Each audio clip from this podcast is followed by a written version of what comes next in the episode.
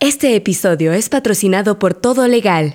Cada año se publican más de 1.500 decretos y acuerdos que pueden impactar en tu industria. Ingresa a todolegal.app y encuentra la información legal que necesitas. Hay que reparar lo que se dañó recientemente con esta y luego hay que tratar de restituir y maximizar la capacidad de lo que ya existe, de lo que se ha hecho, como mencionaba yo, en, los últimos 80, 100 años, para estar un poco mejor. Eh, pero sí, estamos en una situación crítica.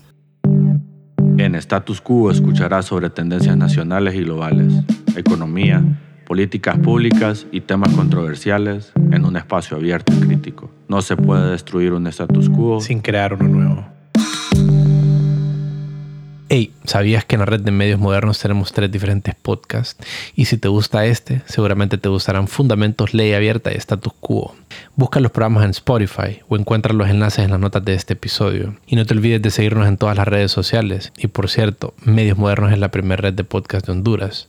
Si quieres contactarnos, nos puedes escribir a info.mediosmodernos.io. Hola. Les saluda Gustavo Sumelso. Bienvenidos a un nuevo episodio de nuestro show Status Quo, producido por Medios Modernos. El día de hoy tenemos de invitado al ingeniero Humberto Calderón. Él es consultor independiente, especialista en planificación, estructuración, financiamiento y coordinación de proyectos. Tiene alrededor de 30 años de experiencia profesional en proyectos de desarrollo agrícola, manejo de suelos y protección contra inundaciones. Él forma también parte de la Federación de Tiro Olímpico de Honduras y es past presidente del Club Rotario Valle de Sula, en el cual forma parte de hace más de 18 años. Eh, bueno, ahí tuve la, fortuna de, conocer a, Humberto, somos compañeros rotarios del Club Valle de Sula. Y bienvenido, Humberto, ¿cómo has estado? Buenas tardes, Gustavo, eh, muy bien, gracias. Contento de estar acá en tu programa y compartiendo pues algunos de mis conocimientos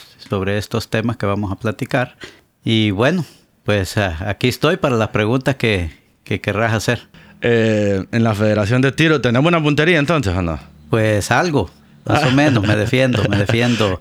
Eh, la verdad que, es un deporte que me, apasiona desde que era un niño ya como adulto y con la gran fortuna de poder compartir ese deporte con mi hijo, eh, compitiendo a nivel nacional e internacional en diferentes categorías de tiro deportivo no solo tiro olímpico. Así que ha sido una buena parte de mi vida y, me ha permitido pues muy bonitas experiencias eh, a la par de mi hijo y con muy buenos amigos también. A mí siempre me llamó la atención, Humberto tuvo la, gracia de llevarnos una vez a conocer el polígono en, las inmediaciones del Estadio Olímpico, yo quedé súper asombrado. O sea, son cosas que uno normalmente no sabe que, están desarrollándose en el país. Aquí la mayoría es todo fútbol, ¿verdad? Entonces, eh, son cosas interesantes que le hacen aprender cosas nuevas a uno. Eh, contanos un poco sobre vos, Humberto. a, qué te has dedicado profesionalmente? Bueno, yo soy ingeniero agrónomo.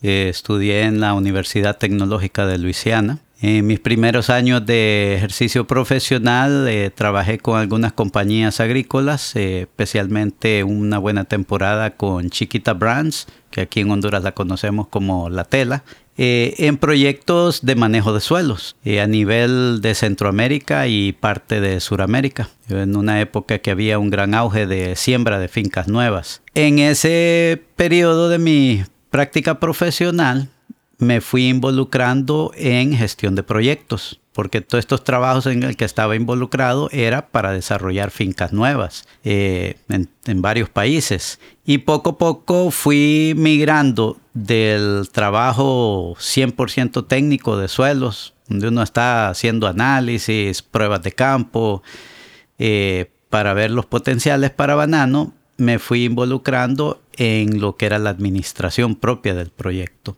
Luego, unos años después, eh, salí de trabajar con Banano y me involucré en unas evaluaciones después, fue después de la tormenta tropical Gert en 1993, en evaluar daños a las fincas de banano, precisamente aquí en el Valle de Sula. Y eh, a partir de ahí me fui involucrando en proyectos de protección contra inundaciones. Me fui poco a poco especializando en, gestión financiera de proyectos y también en la administración de proyectos. Y luego pues de lleno me involucré en coordinar, estructurar proyectos de control de inundaciones eh, aquí en Honduras. Eh, también he hecho algunos, algunas consultorías a nivel internacional sobre este mismo tema. Y bueno, poco a poco una cosa va... Una cosa lleva a la otra. Así es, así es. Definitivamente la estructuración de proyectos como números, impacto, eso influye, o sea, en, cualquier tipo de proyecto. Y, y, me imagino que desde el punto de vista de, de la siembra de banano, por la región o por la zona donde se produce este, esta fruta, pues sin duda el, impacto de, las inundaciones tiene que ir involucrado en esa cuantificación. Claro, claro, es fuertísimo. Y la gente cuando habla de protección contra inundaciones solo se imagina o visualiza los bordos. Pero el propósito de hacer una obra de protección es para proteger un área específica y luego hay que potenciarla. Y en nuestro caso la mayor parte del área de las tierras que se protegen son de vocación agrícola. Entonces ahí la idea es proteger pero para producir. En nuestro caso palma, banano, caña de azúcar, eh, granos básicos que es un, tema importantísimo en, cuanto a seguridad alimentaria. No es tanto la red, si producir maíz es rentable o no, es que un país tiene que tener capacidad de producir sus propios alimentos. Sí, sí, no, eso sin duda en episodios anteriores hemos hablado, en uno que hablábamos sobre el cambio climático, eh, decíamos cómo esa seguridad alimentaria en Honduras está totalmente desbalanceada o, crítica. Eh, Humberto, las inundaciones son procesos naturales, ¿verdad? Definitivamente. eso nosotros lo tomamos como, o sea, la gente a veces piensa que es, algo que vamos a evitar totalmente y hay algo, el agua nadie, nadie la para. Así es, así es. Si hablamos del Valle de Sula, como muchos otros valles, el Valle de Sula es, un, es una planicie aluvial es un valle creado por millones de años de inundaciones. El río Lúa, el río Chamalecón, a través de esos miles o millones de años, han andado paseando por todo el valle. Y el valle es fértil porque se inunda. O sea, es un proceso natural. Los ríos son dinámicos, son cuerpos de agua que tienen energía, que se están modificando permanentemente. ¿Cuál es el problema? El problema es que el ser humano... Somos fuerceros. Sí, queremos ser más sabios que la naturaleza. Queremos vivir a la orilla del río, queremos construir, eh, queremos buena tierra. Sí, pero no nos queremos mojar en invierno. Queremos que el río no se comporte como río. Entonces, eh, ahí el problema. Y eso no es exclusivo de Honduras. Cualquier cantidad de ciudades eh, y, y poblaciones a nivel mundial porque esa es la tendencia del ser humano, buscar donde hay agua, vivir cerca del agua. Y los mismos problemas que tenemos aquí los tienen en Francia, eh, se inundan en Estados Unidos, en Japón, en todos lados. Es el mismo problema. Por eso eh, es muy importante eh, la zonificación, ¿verdad? A la hora de, crear como proyectos de ciudad o de urbanizaciones. Así es, así es. Lo que, lo que es eh, ordenamiento territorial. Eh, hay zonas de mayor riesgo, otras de menor. Hay lugares donde se puede aprovechar la tierra en ciertas épocas del año y en otras pues ya se sabe que se van a inundar. Igual las ciudades. Eh, siempre aquí en Honduras recalcamos que hace décadas cuando la, la compañía bananera desarrolló fincas en el Valle de Sula y en el resto del país, eh, especialmente la costa norte, todas sus estructuras, los famosos barracones donde vivía la gente, estaban en polines, estaban a 3, 4 metros de altura. preparados para, para esa agua. Porque sabían que se iban a inundar, pero la gente va perdiendo ese concepto y ahora todas las construcciones son a nivel del suelo y por eso es que cuando vienen esas grandes inundaciones solo miran, solo miran los techos, solo se mira el zinc. Sí, sí, claro de la mano de eso va que las personas se mueven a lugares que no deberían de ser, o, bueno, no es que no deberían de ser habitados, tal vez deberían de tener proyectos habitacionales orientados a la dinámica del lugar. Correcto, y, no, y hay lugares que no deben de ser habitados, definitivamente, y, ya que el tema es... pues eh, políticas públicas, ah, se da un fenómeno. Eh, muchas veces la gente se va a sentar de forma irregular en lugares que son de alto riesgo, en lugares que naturalmente son áreas de alivio. Lo vemos en San Pedro, lo vemos en La Lima, lo vemos en Progreso, en todas partes. Se van a sentar ahí y hacer invasión o otro tipo de, de asentamiento irregular. Después el político o quien sea o las ONGs por quedar bien van y les arreglan la casita, después le ponen la energía eléctrica, después le ponen el agua potable y están en lugares que todo el mundo sabe que se van a inundar. Entonces se van como que oficializando esos asentamientos humanos en lugares donde no debería de ser. Y luego, cuando viene una crecida y se sale el río, toda esa gente es damnificada. Y no hay, no hay proyectos de, de emergencia o de prevención para, para saber de que son cosas que eventualmente van a pasar. Pueden pasar a, a cinco años, pueden pasar a 20 años, pero muy probablemente van a pasar. Sí, sí. Ahora se está trabajando mucho el concepto de gestión de riesgo ¿verdad? La, gente que vive en, su, en zonas vulnerables sabe que está expuesta, entonces ahora el tema es capacitar a la población que sepa dónde vive, cuáles son las condiciones, cuáles son los riesgos y qué pueden hacer para reducir su vulnerabilidad y también cómo enfrentar un, problema de pérdidas eh, ante un evento de desastre natural. ¿Vos, ¿Vos qué pensás sobre el cambio climático orientado a, todo este tipo de fenómenos? No, es, es un hecho es un hecho, eh, ya sea provocado por el ser humano o no, eh, el cambio climático es una realidad. ¿verdad? Algunas personas dicen, bueno, son ciclos de largo plazo de, la naturaleza. Creo que sí se han acelerado algunas cosas por los efectos de la actividad humana en el planeta. Eh, y lo vemos cada día. los eventos, si hablamos de eventos de lluvia como tormentas tropicales, huracanes, cada vez son más intensos. Los veranos también, ¿verdad? Los veranos también son más secos. Bueno, estamos viendo ahorita en Estados Unidos el, la represa, sí, la represa Hoover, que, se, que forma el lago Mead en, en, la zona de Nevada. de Nevada, se está secando. Han tenido años de sequía, que son ciclos largos, y los niveles bajos como nunca se habían visto. no sé si estoy equivocado, pero creo que una vez leí que estos procesos de sequía extremos también afectan el suelo a la hora de ser como permeables para el agua o algo así. Sí, sí, definitivamente. El suelo pues también eso es una estructura eh, interesante, compleja y esos largos periodos ya sea sumergidos bajo agua o, se, o en sequía también afecta la estructura y la capacidad productiva de los Cuando se está muy seco y se vienen esas grandes tormentas, literal el suelo no lo absorbe, sino que se vuelve como un deslizador. ¿verdad? Así es, así es. Y también la sequía lo expone a erosión por viento. Ah, ya, ya, sí. Ah, como en los desiertos que se, extienden con, con, el viento, la arena y todo eso, ¿verdad? Sí, así es. Interesante. La geografía del Valle de Sula, vos mencionabas que lleva miles de años y, y eso es lo que, esos ríos es lo que ha determinado la, cómo está conformado el valle, ¿verdad? ¿Cuáles son las características del Valle de Sula como tal? O sea, ¿qué ríos influyen bastante? Eh, ¿qué, ¿La cordillera influye? ¿La cordillera del Merendón? Sí, sí, definitivamente. Fíjate que el Valle de Sula es muy interesante. Es un sistema hidráulico bien complejo, porque típicamente los valles, ¿verdad? Y las planicies aluviales tienen un río que cruza el valle, que recorre el valle. En el Valle de Sula hay dos ríos principales, que es el Ulúe y el Chamelecón, que corren paralelo del, sur a norte y desembocan en el mar. En forma natural van paralelo. Sin embargo, están interconectados artificialmente. Eh, Primero la compañía, después eh, más recientemente el gobierno ha hecho canales de alivio que conectan los dos ríos, entonces interactúan, interactúan esos dos ríos, aparte de que hay un sinnúmero de tributarios más pequeños como el río Guaymón, el río Choloma, el Mesapa, hay varios ríos eh, que también aportan agua directamente al valle y hacen todo el sistema un sistema bastante complejo. Eh, la cuenca, que es de donde nos viene toda esa agua, es, una cuarta parte, aproximadamente una cuarta parte de Honduras, drena a través del Valle de Sula.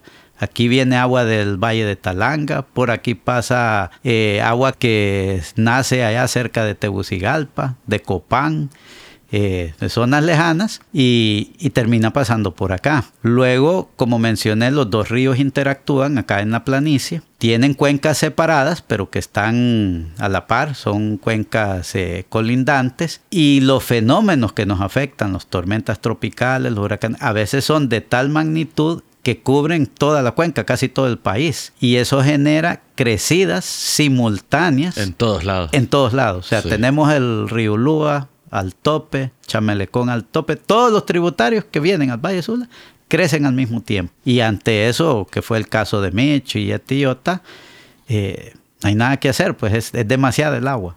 Sí, sin duda. Eh, hablaba sobre canales que interconectan estos ríos. Eh, estaba viendo, por ejemplo, existen formas de alivio, ¿verdad? Como los canales. Eh, los bordos también son formas de alivio o de, prevención. También hay barreras, las mismas presas, ¿verdad? Sí, sí.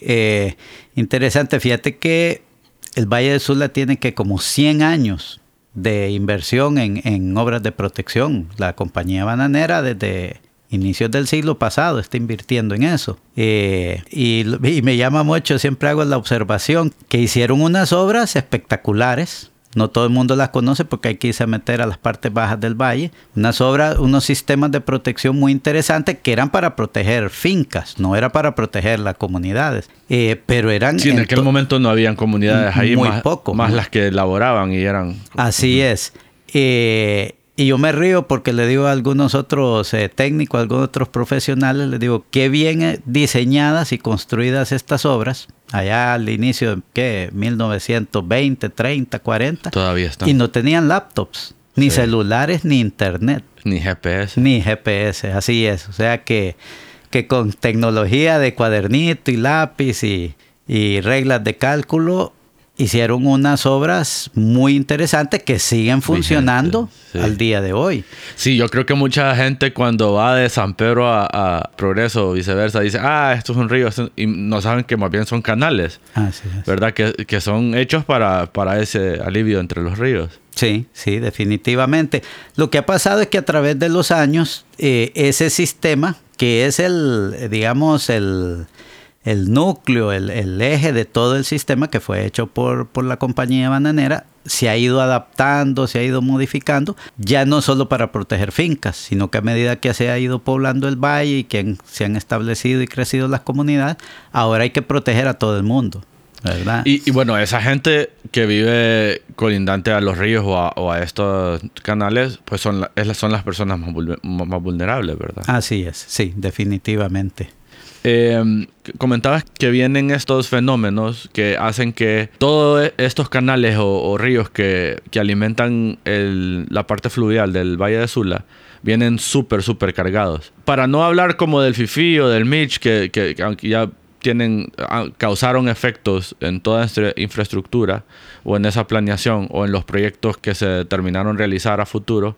Sin duda, el Etayota, el año 2020, no sé si aceleró proyectos, si verificó proyectos, si hizo que se reformaran proyectos, pero sin duda dejó claro cuáles son las deficiencias de todos estos, ¿verdad? Sí, sí, no, definitivamente cambió el escenario incluso conceptual, porque son los eventos así climáticos para establecer, digamos, eh, niveles de riesgo, para diseño, para establecer, digamos, eh, caudales de diseño, se basa en estadística. No mide, uno va, tiene los registros estadísticos y uno dice, bueno, ¿cuál es la probabilidad de ocurrencia? O el periodo de retorno, que es lo mismo. Eh, y son eventos, digamos, Mitch, ETA y OTA, en teoría son eventos con periodos de recurrencia de 200 años, de 400 años, pero con este iota se dio algo. Tuvimos dos eventos de gran magnitud que en teoría deberían de tener periodos de recurrencia, sí, de, muchos años, pero la recurrencia fue en menos de 15 días. O sea, tuvimos uno y después el otro en menos de 15 días. Entonces eso cambia todo tipo de esquema, incluso para, para visualizar, eh, por ejemplo, una presa, la presa El Tablón, que, se ha venido hablando mucho, y, eh, igual, para temas de seguridad, se establecen parámetros en cuanto a probabilidades de ocurrencia de, eventos así enormes. Y ¿qué hablábamos en cuanto a Etiota? Decíamos, bueno, la probabilidad que suceda algo así es sumamente pequeño. Ganarse la lotería. Sí, pero ya sucedió. Ah, entonces uno, ya no es algo teórico que dice uno, bueno, esta es la estadística. Esto es un hecho real que sucedió dos eventos de esa magnitud en tan poquito tiempo. ¿Tenés datos de cuantificación de cuánto fueron las pérdidas para estos dos huracanes? Bueno, eh, así como que a mano eh, o de, o de sí. memoria no tengo tanto dato específico, pero sí, sí te podría mencionar que en el Valle de Sula toda la producción de banano Se perdió. se perdió en ese momento. Eh, y no estamos hablando, digamos, en un cultivo como banano, que hay mucho productor independiente, no solo es la fruta que está ahí esperando ser cosechada, perdés la producción de un año, porque para poder resembrar esa finca y que empiece a producir de nuevo, pasa un año. Luego los costos de, de resiembra. En la maquila, estuvimos hablando la semana pasada con la Asociación de Maquiladores eh, precisamente sobre esto. Eh, aquí se inundó Gildan, ¿ah? Eh, dos veces con las dos.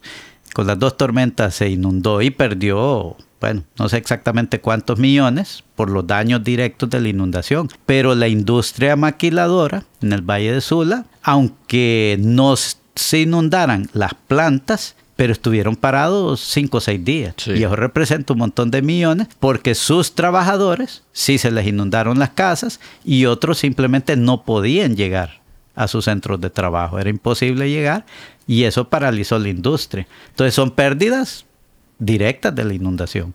Y, y sin duda, volver a esa dinámica previo a estos fenómenos tarda tiempo. pues. O sea, no es cuestión de, de que solo se vaya el agua. Así es, así es, así es. Eh, ¿Quién en, en un aparato gubernamental son los responsables de velar por estos proyectos? Ya sea por la parte de prevención, por la parte de, de- de emergencia, por la parte de, de infraestructura. ¿Qué, ¿A qué entidad gubernamental le corresponde esto? Ok, la gestión de riesgo, que es prevención, eh, capacitación, luego atención eh, ante un desastre y luego recuperación, es COPECO, la Comisión Permanente de Contingencia. A ellos les compete ese tema. En cuanto a obras de infraestructura, pues eh, en teoría desde las alcaldías, eh, igual el gobierno central a, través de la, de la Secretaría de Infraestructura y Transporte, que se llama ahora la CIT, eh, específicamente el Valle de Sula, pues antes era la Comisión Ejecutiva del Valle de Sula o Comisión de Control de Inundaciones, que es la misma institución nada más que ha ido cambiando de nombre a través de los años. Eh, y ahora, ya en esta administración, eh, la comisión pasó a ser el Centro de Estudios y Desarrollo como una dependencia directa de la Secretaría de Infraestructura. Eh, son, los, son los entes responsables de la construcción de obras. En algunos momentos hay otras entidades públicas que participan. Eh, en este año, pues el FIS ha estado haciendo trabajos de reparación, más que todo de limpieza de algunos canales de alivio eh, y tal vez creo que un par de reparaciones de bordos. Eh, pero normalmente, como te digo, gestión de riesgo, COPECO, infraestructura, la Secretaría de, de Infraestructura. Aquí se da algo, fíjate, que la empresa privada tradicionalmente ha apoyado con, inf- infraestructura. Mencionábamos la, la compañía bananera, pero igual las azucareras, como a todo el mundo le interesa, pues todos estamos Sí, en el nada, valle. Si a nadie quiere parar su, su producción. Así es, entonces eh, se ha logrado en algunos momentos eh, coordinación con la empresa privada y el gobierno para tratar de hacerle frente al tema. Eh, comentabas que este, sin duda de Toyota pues cambió el, el panorama de, de proyectos. Me imagino que, que después del Mitch se surgieron eh, cierta estrategia o cierto como eh, número de proyectos que había que desarrollar en cuanto a infraestructura. Eh, me imagino que no se terminaron todos. Así es. eh, o sea, si, si ponemos, como digo yo, los pies en la tierra, un país como el nuestro, que siempre ha estado en crisis y siempre está en crisis de todo tipo, político, económico, social, De fútbol. de fútbol, climatológico, solo el maratón se salva de vez en cuando. eso, eso es porque, le- porque la crisis es el estado permanente. así es, así Yo es. soy maratón, por cierto, así que... Sí. Pues como siempre estamos en crisis y, nunca hay suficiente dinero. Entonces, eh, para este tipo de temas se requiere mantener una planificación especialmente mediano y largo plazo. Hay soluciones, o sea, hay cosas que se pueden hacer, obras de gran envergadura, eh, los planes que hablábamos de ordenamiento territorial, pero si somos realistas, no tenemos capacidad financiera como país para hacerlo de un solo. Entonces hay que irlo planificando para irlo haciendo por etapas, que era lo que se tenía antes. Eh, lastimosamente se perdió un poco esa planificación. Ahorita pues la idea es volver a, a trabajar de una manera ordenada para ir invirtiendo y con cada etapa ir elevando los niveles de protección del Valle de Sula. Eh, actualmente, actualmente, ¿cómo estamos, Humberto? O sea, del 1 al 10, si tuvieras que ponerle un número. Uy, estamos bien bajos, estamos bien bajos. No, estamos un 3, un 4. Por ahí, por ahí. O sea, el Valle de Sula, si lo vemos en cuanto a vulnerabilidad, Valle de Sula está en crisis, o sea, está en una situación... Estamos de toque. Así es. Si ahorita se viene una crecida, vamos a tener inundaciones. Todavía hay bordos que no se han reparado. Eh, hay mucha de la infraestructura que, que, no igual, que no se ha reparado. Hay que reparar lo que se dañó recientemente con esta Iota y luego hay que tratar de restituir y maximizar la capacidad de lo que ya existe, de lo que se ha hecho, como mencionaba yo, en, los últimos 80, 100 años, para estar un poco mejor. Eh, pero sí, estamos en una situación crítica. Para tu gusto, de los proyectos que se han realizado en los últimos 80 años, como decís, ¿cuáles son como los que han tenido mejores resultados? ¿Se me ocurre el, Canal Maya es uno? Sí, Sí, fíjate que ese proyecto es bien interesante y, y, ahí encaja lo que acabo de mencionar de la planificación.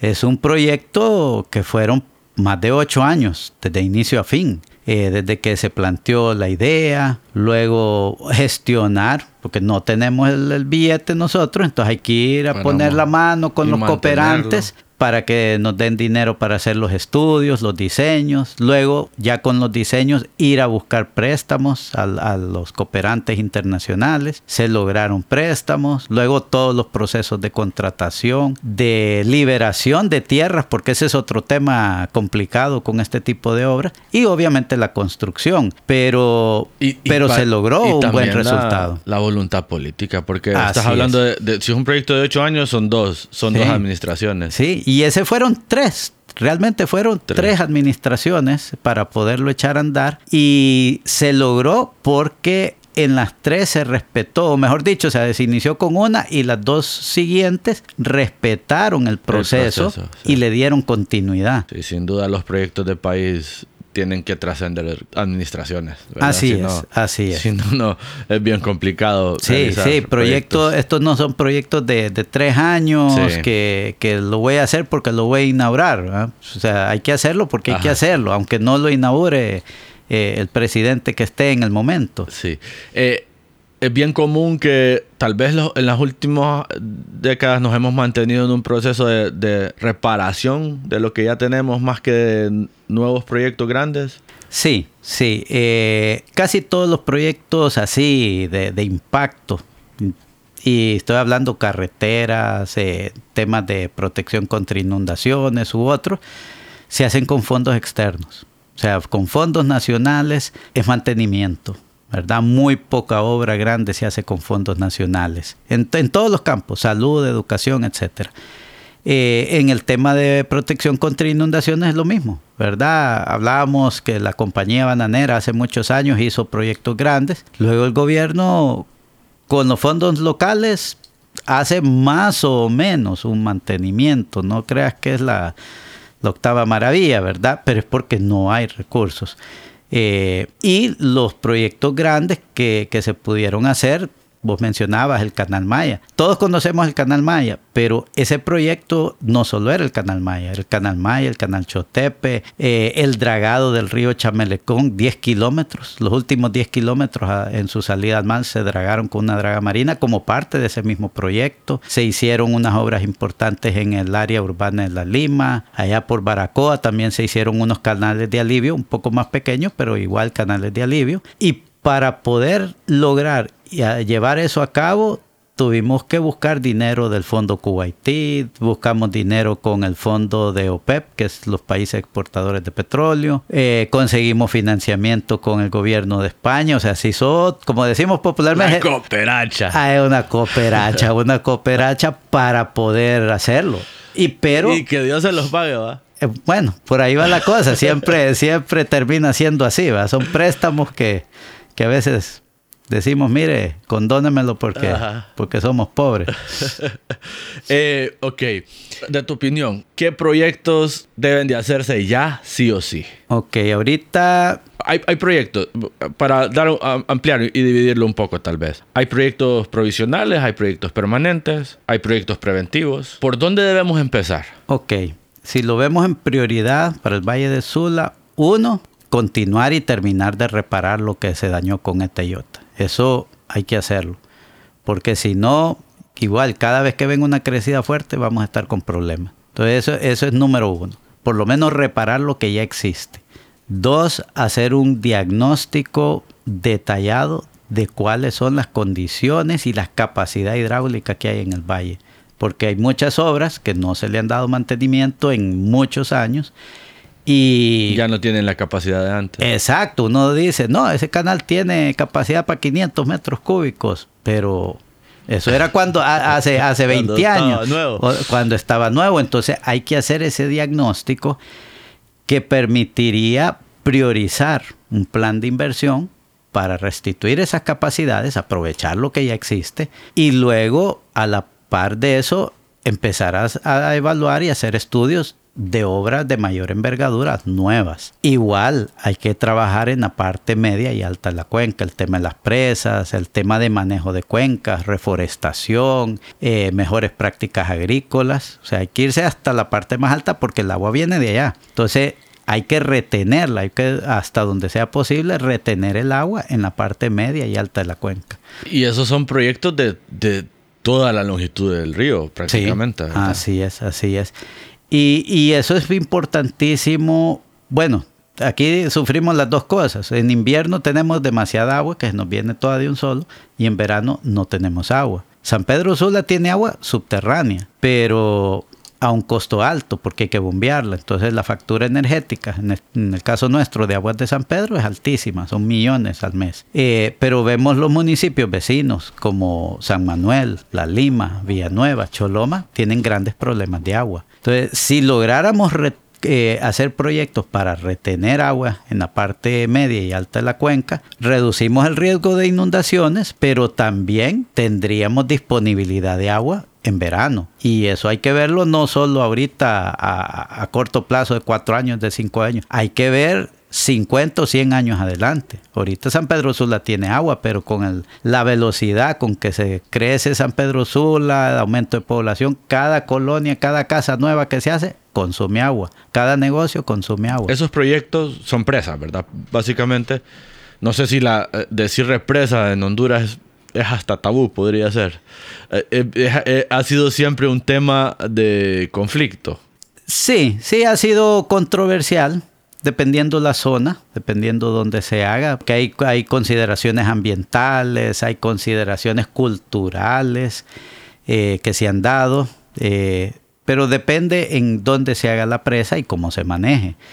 Y desde Eh, el punto de vista económico también eh, influye bastante cuál es el- la finalidad de la presa, porque por ejemplo una degeneración se la pelean, si no me equivoco. Así es. sí. Pero estas que, que son como de mitigación y no de generación, o sea, ¿quién, quién quiere financiarlas?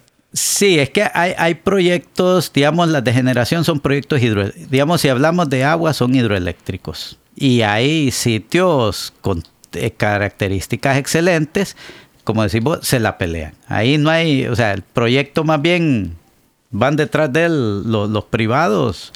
Se eh, paga solo. felices, felices de la vida. Los proyectos de protección son diferentes. Eh, el análisis y la rentabilidad hay que verla con, otro, con otra óptica, porque no necesariamente tienen un retorno financiero, eh, es más económico de aspectos sociales, como una carretera. Cuando vos construís, o un gobierno construye una carretera, al hacer su estudio, no se pone a ver quiénes son los dueños de los terrenos por donde va a pasar la carretera para cobrarle a ellos la carretera, no.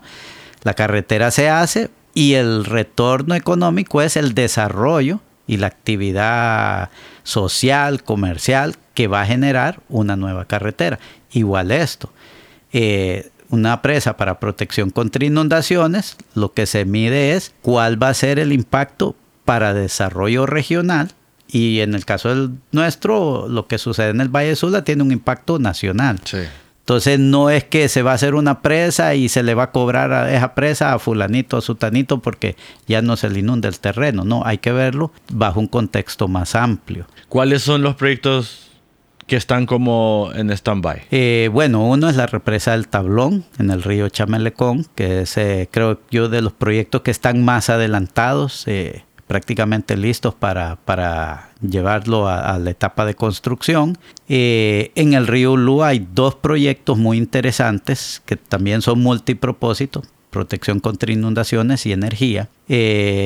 uno se llama la presa Jicatuyo y la otra Los Llanitos. Eh, queda justamente en la confluencia del río Lua y, río Jicatuyo. O sea, se aprovechan los dos, los dos ríos. Los Llanitos está aguas arriba de, Santa Bárbara, es la cabecera departamental, y aprovecha el agua del río Lua que viene del ramal del río Grande de Otoro.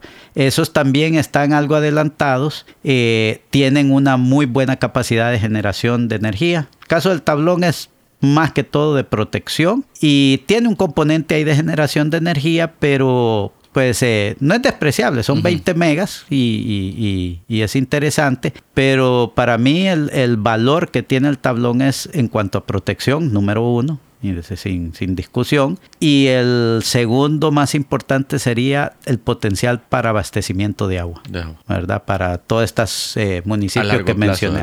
Sí, sí, sí. Eh, un proyecto como el Tablón, por ejemplo, no, no lo, ya, ya lo dijiste, no lo podemos financiar nosotros. O sea, ¿cuánto pisto hay que conseguir afuera? Fíjate que el tablón realmente es un proyecto, bueno, entre comillas, pequeño. Estamos hablando bueno, yo calculo que ya ahorita con, lo, con los ajustes y inflación y todo podrían dar como en unos 250, 260 millones de dólares. Realmente para un proyecto así de país es manejable para, para un país como Honduras. Eh, obviamente, pues volvemos, siempre estamos argollados, siempre el país está en crisis, como Decía por ahí un video que anduvo circulando, no hay dinero, ¿verdad? No me voy a meter mucho en el tema, pero, pero el problema es que nunca hay dinero. Eh, sin embargo, es manejable. Ah, y hay países que quieren ayudarnos, ¿verdad? También, también. Claro, si hablamos de proyectos, vaya, los que acabo de mencionar, Llanitos y Jicatuyo, son presas mucho más grandes. Estamos hablando de una escala similar al cajón. Estamos hablando tal vez entre las dos. Eh, mil millones de dólares. Pero el tablón realmente, si lo vemos así fríamente, un proyecto pequeño de, de 250 millones de dólares, eh, que si realmente se le diera la importancia que tiene, el gobierno lo podría financiar. ¿verdad? Y, hay, hay eh, entidades cooperantes, países, amigos que, podrían también apoyar en ese financiamiento. Bueno, sabemos que, por ejemplo, el, Banco Mundial, el, Fondo Monetario Internacional, todos esos siempre eh, eh, pues están dispuestos a prestar con algunas indicaciones económicas de país. Pero, ¿qué países normalmente cooperan con Honduras sobre este tipo de temas? bueno, realmente como en los últimos años, desde que Honduras hizo el cajón, no se han hecho proyectos así importantes con la excepción de Patuca, ¿verdad? Que también tuvo mucho, muchos problemas eh, de, de, varios eh, aspectos, pero en el tema de financiamiento tuvo sus retos. Eh, ahí estuvo, estuvo involucrado pues China. Más que todo en los últimos años, los proyectos de presa han sido privados, y ha habido, bueno, Banco Mundial tiene esquema para inversión privada, el Banco Centroamericano, eh, el mismo BID. Sin embargo, eh, hay ahora organizaciones, ¿verdad? Como estos bancos multilaterales y algunos bilaterales, eh, que están dispuestos, digamos en su momento Italia, Ahora creo que no están en muy buenas condiciones, pero en su momento ellos apoyaban mucho este tipo de proyectos. Eh, los mismos países árabes, el Fondo Kuwaití, eh, incluso el Fondo Kuwaití financió el estudio del tablón. Eh, países europeos también, como España, tienen posibilidades de financiamiento para este tipo de, de proyectos que son inversión pública, no son privados. Entonces yo creo que, que hay, opciones hay. Fíjate que en la década por ahí de los ochentas, hablar de presas era mala palabra. En la comunidad internacional, especialmente en todos estos cooperantes, LIT, tenían terror al, al tema de las presas por el movimiento de ambientalistas que eran enemigos, o sea, las presas eran enemigos número uno de los ambientalistas, sin embargo, y, con justa razón, porque eh, en décadas pasadas los proyectos de presas se hacían sin tomar muchas cosas en consideración del tipo ambiental, los impactos que le, causaban algunas eh, poblaciones, pero ahora se manejan de otra forma más responsable. Eh, cumpliendo pues con todas las normativas eh, de reubicación cuando hay que reubicar gente, las medidas de mitigación ambiental. Entonces ahora pues ya, ya eso cambió y más bien se está viendo la necesidad por el mismo tema de cambio climático, la necesidad de ese tipo de infraestructura grande para protección y también para el tema de abastecimiento de agua. Ese, ese es algo importantísimo que cada día que pasa eh, se va a volver más crítico el acceso al agua. No sé si tenés, por, por ejemplo, algunos, o sea, como cosas innovadoras que estén pasando en el mundo que nos puedas comunicar. ¿Hay algún país que está abordando tal vez de, con, proyectos nuevos o, o, que llamen la atención? Estuve viendo, por ejemplo, eh, Holanda, que es un país que vive con esa proyección de inundaciones permanentes, inclusive noticias como las que uno ve de Venecia inundado y que está haciendo kilómetros y kilómetros de barreras. Sí, sí, definitivamente. Eh, hay proyectos interesantísimos, eh, digamos, en el río Támesis eh, hicieron, en estos últimos años, hicieron ahí un sistema de esclusas imponente para controlar los, los, cambios en el mar que afectan el, el, mismo río. Aquí mismo, pues digo, cerca aquí en la zona de Nueva Orleans después de Katrina. Ah, Estados Unidos hizo una inversión también eh, eh, grandísima para proteger con, unos sistemas también eh, muy avanzados. En Honduras pues no tenemos, volvemos a lo mismo, no tenemos capacidad para invertir miles de millones de dólares. Sin embargo, la tecnología está siendo determinante, ¿verdad? Yo decía, la observación que antes hacían las obras y sin laptops y sin, y sin GPS. Ahora sí tenemos al alcance esas herramientas, ahora se están utilizando mucho eh, lo que se llama sensores remotos, imágenes satelitales, eh, ahora con, con... monitoreo, ¿verdad? Para monitoreo, ahora puedes, eh, hay herramientas que ha desarrollado la NASA, el otro día estaba viendo, e incluso estamos viendo a ver cómo podemos eh, aplicarla a nuestras necesidades. la NASA ha desarrollado algunas herramientas para monitorear y poder estimar caudales en tiempo real. ¿Verdad? Y como para alerta temprano, para estudiar pues comportamientos de ríos, de cuencas. Eh, hoy precisamente en la mañana estábamos hablando en otra reunión eh, del diagnóstico que hay que hacer en el Valle de Sula y la mejor forma de hacerlo es con un levantamiento con tecnología LIDAR, que es un, es un vuelo con un sistema láser que dispara, dispara puntos, impulsos de láser y eso permite eh, hacer un modelo, después un modelo digital de terreno con una precisión que nunca se ha tenido, de, de 10 centímetros, de cuanto antes era de, 5 metros, de un metro. Y se hace sumamente rápido, con una cobertura del 100%.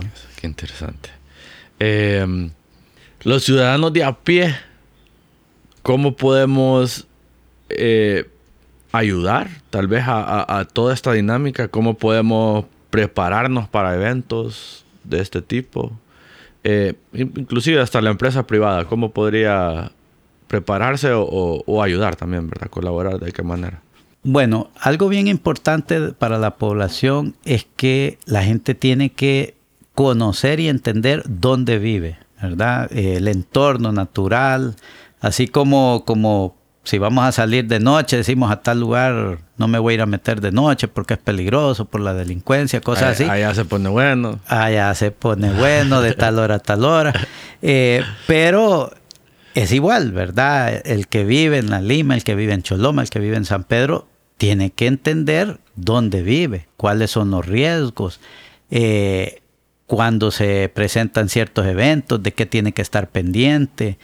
Eh, no es que solo se va a acostar a dormir y, como que si no pasa nada. Entonces, estar pendiente de ciertas cosas eh, saber también lo que hablamos, eh, cómo se va a construir una casa. Un tema bien importante, cómo podemos ayudar. un problema grandísimo es la basura, ¿verdad? Tal vez aquí no, no es el, lo que genera mayor efecto aquí en el Valle Sula, pero lo vemos en Tegucigalpa. Cuando se dan esas tormentas, que son tormentas repentinas de un, de un rato, eh, hay zonas que se inundan porque los, los sistemas de drenaje están llenos de basura. tapados. Tapados. Entonces, eh, son cosas que puede hacer la población.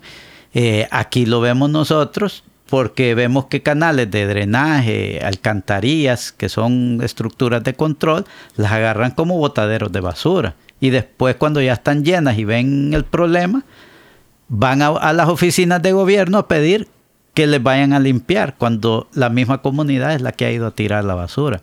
Entonces son cosas que, creo que se podría hacer tal vez campañas de concientización eh, para ir cambiando esos comportamientos, eh, no dañar la infraestructura. Aquí yo he visto pues cuando se han hecho estructuras de aviones, no sé, son, son esas eh, como canastas de, de, malla ciclón que se llenan de piedra, que son en forma de, las rompe para robarse la, malla. Eh, o las rompen para, para, robarse la piedra. Y a veces son los mismos, los mismos personas que están siendo protegidas por esa infraestructura. Y dañan la infraestructura, tal vez por, por no tener la educación necesaria, eh, solo miran el momento. Hasta para sacar un garrobo que se metió ahí, deshacen el gavión y, no saben que ese gavión cuánto cuesta, ¿verdad? Y, y, la importancia que tiene para un sistema de protección. Entonces son cosas que creo yo que la, que, la gente tiene que ir teniendo conciencia y especialmente tener claro dónde es que viven. ¿Verdad? Eh, si, si, yo me voy a meter a, querer construir una casa o a vivir en lugares donde antes eran lagunas, tarde o temprano. Tarde o temprano el agua va a llegar a la cintura. Sí, sin duda, este es un tema que que tal vez algunas personas o algunas empresas lo viven más recurrentemente que otras, pero sí, sí es algo que no vamos a parar de escuchar nunca de él en, esta zona. No, definitivamente, eso es algo que hay que aprender a convivir con el valle, con los ríos, como te decía, sí, es bonito vivir a la orilla del río, pero hay que tener claro que ese río cuando llueve crece y si llueve mucho se va a salir de su causa. permiso. Así es. Entonces eh, hay que aprender a, convivir con la naturaleza.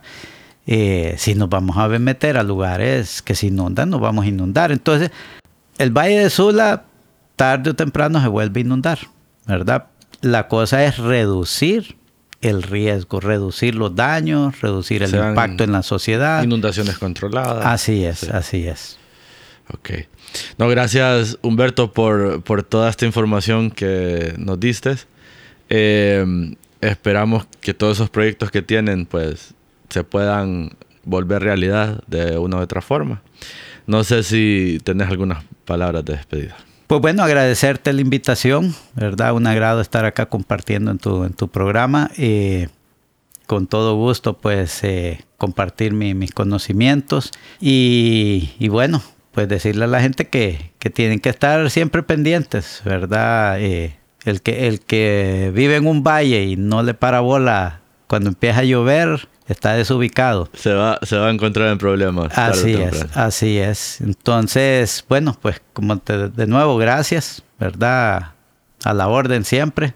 Tal vez en otra oportunidad podemos hablar de un poquito más del tiro, que es, ah, que, es un tema, un tema muy bonito y que lastimosamente la población, la sociedad en general, pues tiene un sesgo negativo sobre, sobre el uso de armas. Solo, la gente solo conoce, la mayoría solo conoce el lado negativo, eh, pero desconocen el lado positivo, ¿verdad? O el lado deportivo, recreativo. Eh, el, el deporte de tiro es uno de los deportes originales de las Olimpiadas. Sí, sí, ¿verdad? De la era moderna. De los más antiguos. Así es. Entonces. Sin duda es un tema interesante que así es. muy probablemente te vamos a tener de regreso aquí. Con gusto. Para que nos platiques. Gracias, Humberto, y muchas gracias a todos por escucharnos. La edición, mezcla y música de este programa están a cargo de Víctor Humansor y Rodil Rivera.